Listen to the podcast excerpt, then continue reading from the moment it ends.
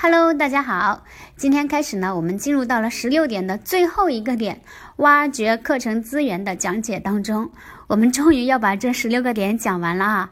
就是不知道呢，我们讲到这个点的时候，大家前面的十五个点是不是都已经消化吸收好了，已经给记住了哈？那么，挖掘课程资源这个点，如果说要考过的话呢，我们在一八年五月份的时候是考过一次的。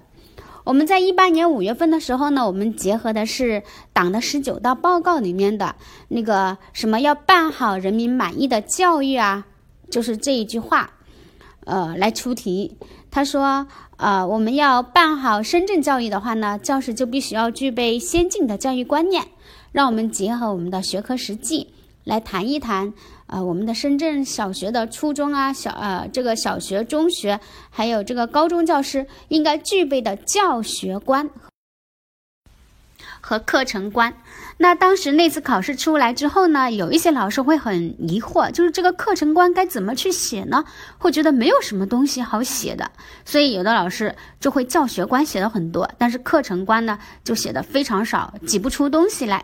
那也有的老师呢，当时上完十六点之后，其实他的思维已经打开了，他非常的灵活，他立马就联想到了，我们可以把挖掘课程资源里面的点迁移到课程观里面去，所以他当时就直接把挖掘课程资源的内容给迁移进去了。那么后来他的主观分数果然就很高，所以这是告诉大家什么呢？十六点你把它背熟了之后。还要注意的就是在考试的过程当中，我们试卷上面它的出题的角度，或者试卷上面给出的这个问法，它的对这个问法的表述，不见得就跟我们十六点的表述是一模一样的，对不对？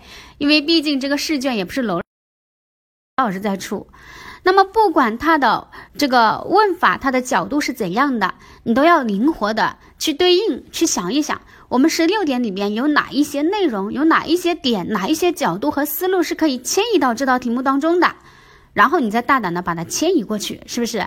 所以一定要学会灵活运用啊！让大家背，虽然是属于一种比较笨的这这个学习方法，但它不失为一个好方法，因为啊，我们说你背多了之后，你熟能生巧，你自然而然很多东西你就能够脱口而出来，对不对？但是背并不是为了让大家。去死板的用，而是希望大家能够呃自己去在理解这个出题、理解这个题意的基础之上，你能够灵活的把我们的这个十六点用到考试当中去啊。那么，比如说我们当时那道题目，一八年五月份的那道题目，考察的是这个教学观和课程观。那为为什么我们的这个呃挖掘课程资源可以用到课程观里面去呢？课程观其实就是对于课程的观点和看法，对不对？那其实我们最常见的两种课程观，这个大家都知道的。那无外乎一种就是认为课程是知识或学科，对不对？这个是学科本位，对不对？那另外一种呢，我们认为课程是经验，这个是以杜威为代表，这就是最典型的课程观呢。那当然，我们是在他们的这个基础之上发展起来的课程观，我们肯定会认为课程的这个呃外延应该是更广阔的，对不对？也就是说，我们会认为课程它不仅仅是只是局限于教材上的知识，它也不会只是局限于呃学生的经验，它肯定还有更丰富的内涵，还有更呃充实的东西，我们可以用来啊把我们的课程变得更加的丰富，是不是？那当然也有人说认为课程是基于对话的经验，这也是呃有很多人所持有的一种观点。那不管持有的是什么样的观点。那我们对课程的看法、对课程的观点、对课程的观念，就是它不应该只是局限于教材，对不对？它不应该只是局限于书本上的冷冰冰的知识。所以说，我们如果能够秉承这样的大的课程观，对不对？这样的啊动态的课程观的话，那其实我们在写这个课程观的时候，不就把它转变成为了我们要去挖掘课程资源嘛？对不对？就变成了对课程资源的挖掘嘛？你看，所以说，我们完全可以把挖掘课程资源的点迁移到我们的课程观里边去，是不是？好，那么接下来呢，我们就来看一看，对于我们的这个挖掘课程资源这个点，我们怎么样去论述它啊？首先，为什么要挖掘课程资源呢？为什么要挖掘课程资源？我觉得可以从教师的角色入手。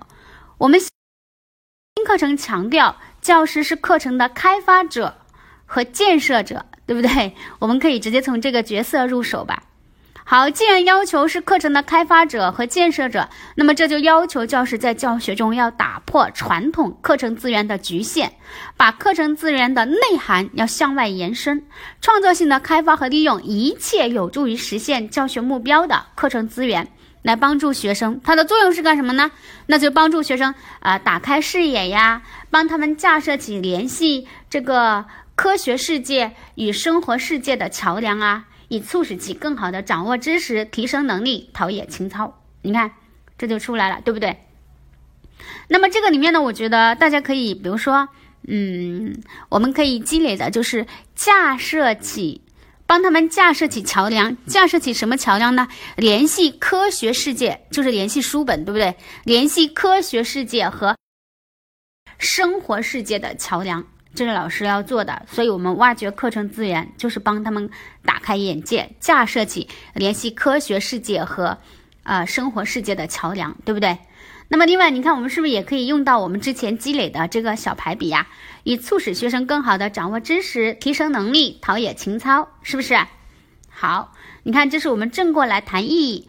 那么当然，我们也可以反过来谈后果。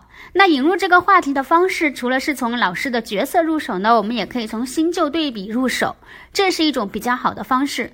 我们可以把传统的不好的这个，呃，课程观这种做法，啊，把它引申出来，然后把后果再拓展一下，是不是就可以切入到这个话题了？对不对？比如说，我们可以说啊，传统的。啊，课程观对不对？或者传统的教学重在教教材，或者说传统的课程观，仅仅把呃课程等同于教材知识，这是对传统课程观的论述，对吧？传统的课程观他就认为课程就是教材，就是教材知识。好，那么啊，甚至有的教师一味的照本宣科，把教材当圣旨，严格执行，这样的观念。呃，忽视了课程资源的开发，教师只是知识的传送带，嗯，而把学生当成了被动接受知识的容器。你看，这是我们前面有积累过的、讲过的表述，对不对？接下来我来谈后果，那就是如此一来，好，我们积累的东西又可以拿过来了哈。不仅会禁锢学生的思维，限制他们的想象，扼杀其创造，甚至会导致学生厌学情绪的滋生。因此，教师要重视课程资源的开发，要由教材的复制者转变为课程资源的创造者。好，那你看这里呢，其实我们就用了一个变，由什么变成什么？由教材的复制者，对不对？好，变成什么呢？变成了课程资源的创造者或者开发者都可以哈。好，那么不管你选择哪一种方式，我们把这个话题切入进来之后呢，我们就来看一看我们怎么去挖掘这个课程资源啊？怎么去挖掘课程资源呢？这个里面我们呃能写的点是比较多的。我们先大概来看一下这个导图，我们看一看这个里面的话呢，我们强调了啊，比如说深挖教材，对吧？我们要挖掘教材当中的里面的这个丰富的资源。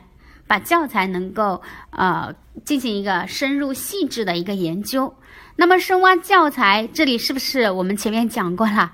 我们在讲到教学创新的时候，对教材的处理的创新，是不是可以把里面东西迁移过来，对吧？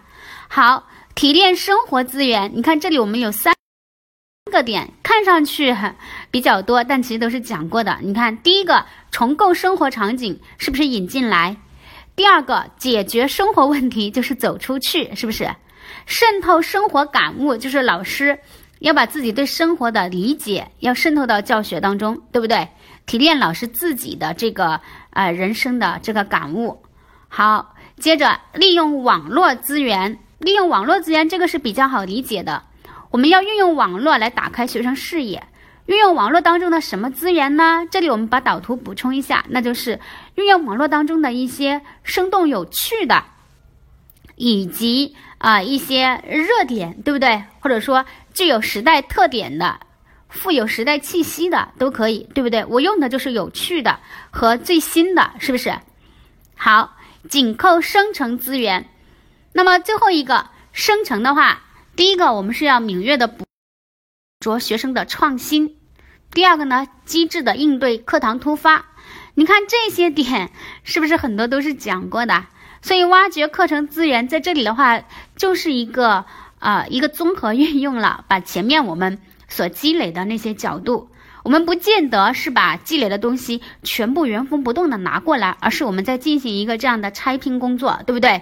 比如说深挖教材，我们是拆自于拆自于哪里呢？教学创新，提炼生活资源，我们拆自于哪里？我们是拆自于激发兴趣，对不对？好，那么我们就来看一看哈，每一个点我们分别怎么去谈。首先，我们来看一看深挖教材。那我们要回答的问题就是为什么要去深挖教材，以及怎么挖，对不对？挖了有什么用？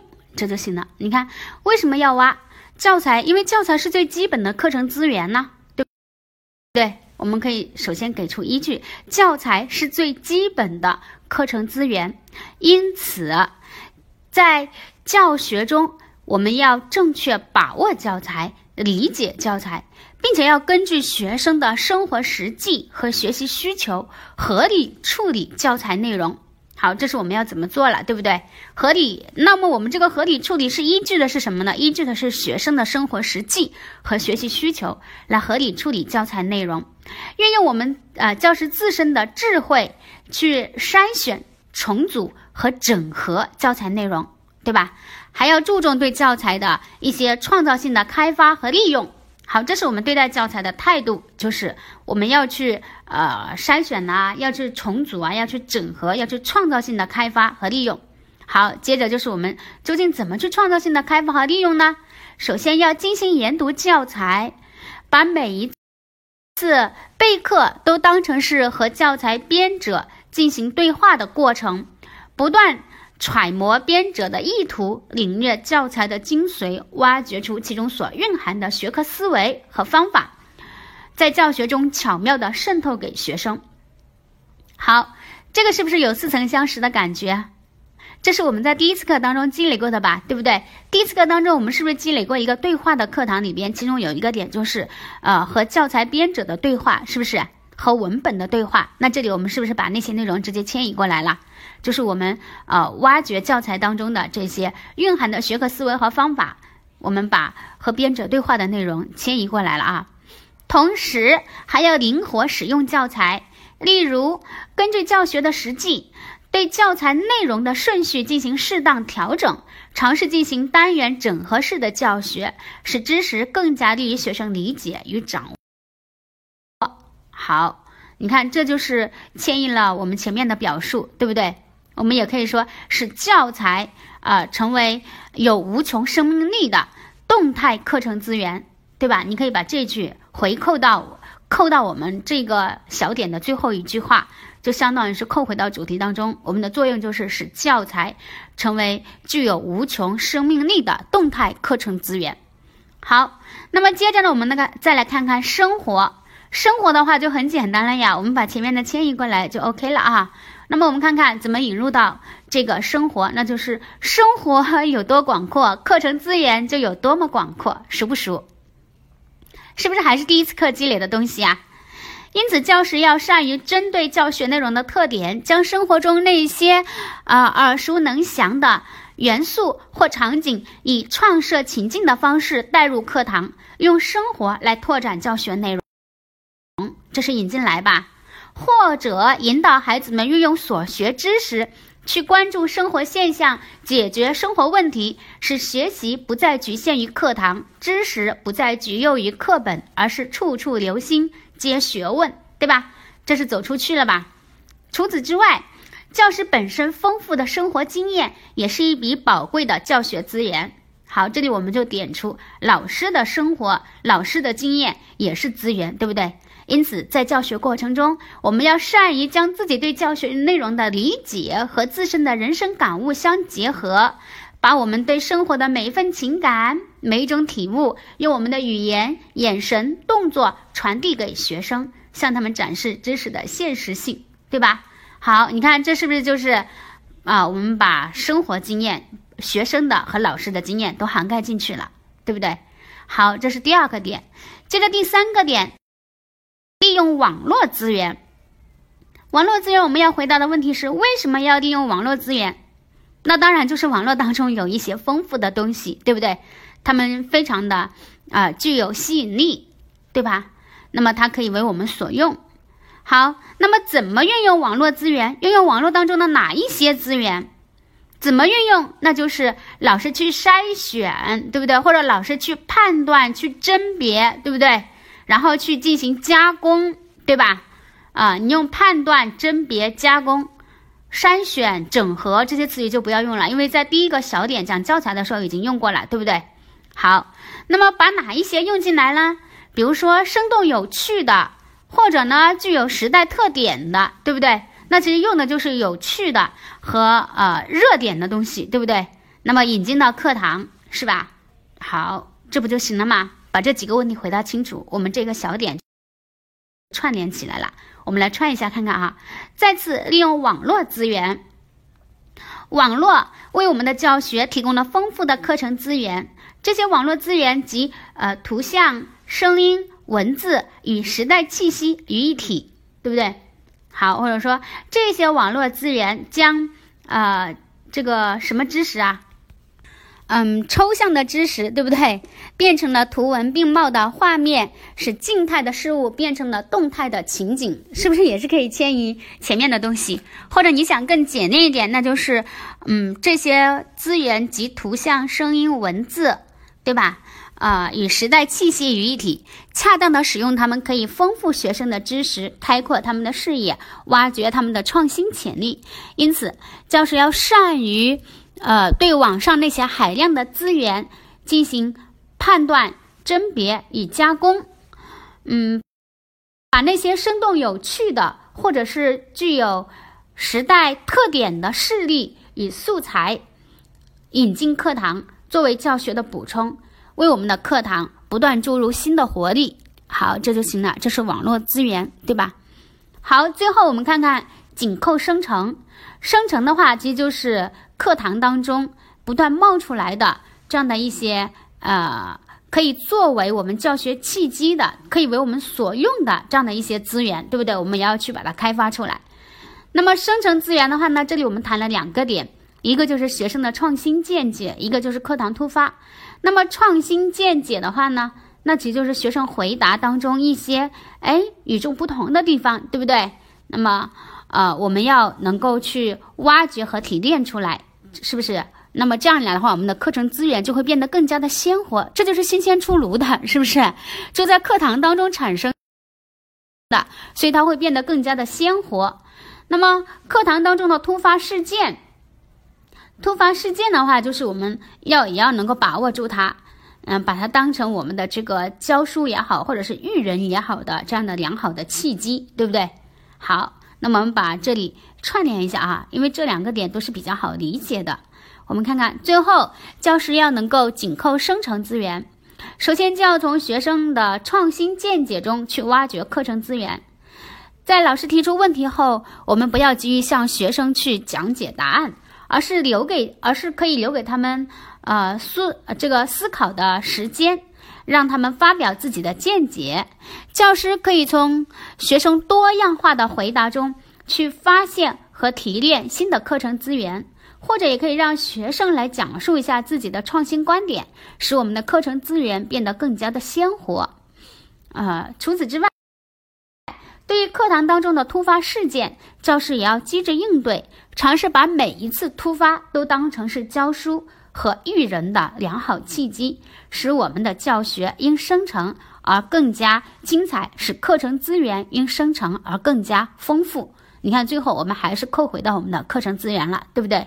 好，你看，这就是关于我们对于课程资源我们的论述哈。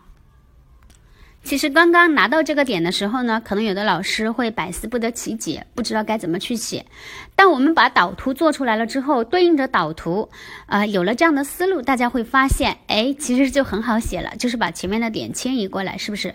所以这是为什么我会强调大家在写大作文之前，一定要尝试着先去画思维导图。画思维导图，第一个是梳理你的思路，第二个就是帮助你在编画的过程当中。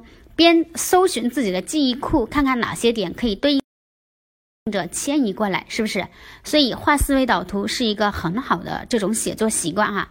当然，我们在前面的两道题当中就没有必要去画了哈。在写作题当中，在论文题当中，那么我们画思维导图是很有必要的，大家一定要养成这样的习惯哈。那么另外呢，这个导图当中，比如说我们有这些呃，突出教学的严密性、体现创造性，还有体验性、实践性、现实性、时代性、建构性、灵动性等等。这些性呢，我们在呃作答的时候，在论文当中，你可以呃自己尝试着把它渗透进去啊。那没有写进去呢，也没有关系。刘老师把它写到这里呢，其实也是为了开阔大家的思路，因为我正好在构思这个点的时候，我就想到了这么多个性，其实也是花了一些时间去想的。正好把这些呃想到了之后，我就说干脆把它放进去吧。那我们写的时候，不见得要把这些性都运用进去，但是放到这里是可以打。大家思路的哈，是可以打开大家思路的，就是呃我们在写的过程当中，这也是告诉大家怎么样去换词，对不对？怎么样去换词？怎么样使我们的思路更加的开阔？你看，严密性、创造性、体验性，这这些性没有一个是重复的，对不对？好，其实就是帮助大家打开一下思路啊。包括我们在作答，比如说呃一些关于让你去分析，哎，老师。老师这样做有什么特点？比如说，给了你一段材料，告诉你，哎，这个老师在教学的过程当中，他会善于运用哪一些素材，用到他的教学当中，等等等等。然后问，哎，这体现了这个老师教学的什么特点，对不对？那我们啊，回答这类问题的时候，我们往往可以用性，用性体现了他教学的什么性，体现了什么性，体现了什么性，用这样的思路去作答，是不是？好，那么。呃，大家自己去好好的吸收一下啊，去理解一下它。那今天我们的这次课呢，就到这里啦。希望大家呢，把我们的十六个点好好的去背诵，好好的去运用它哈。好了，我们就到这里了，谢谢大家，拜拜。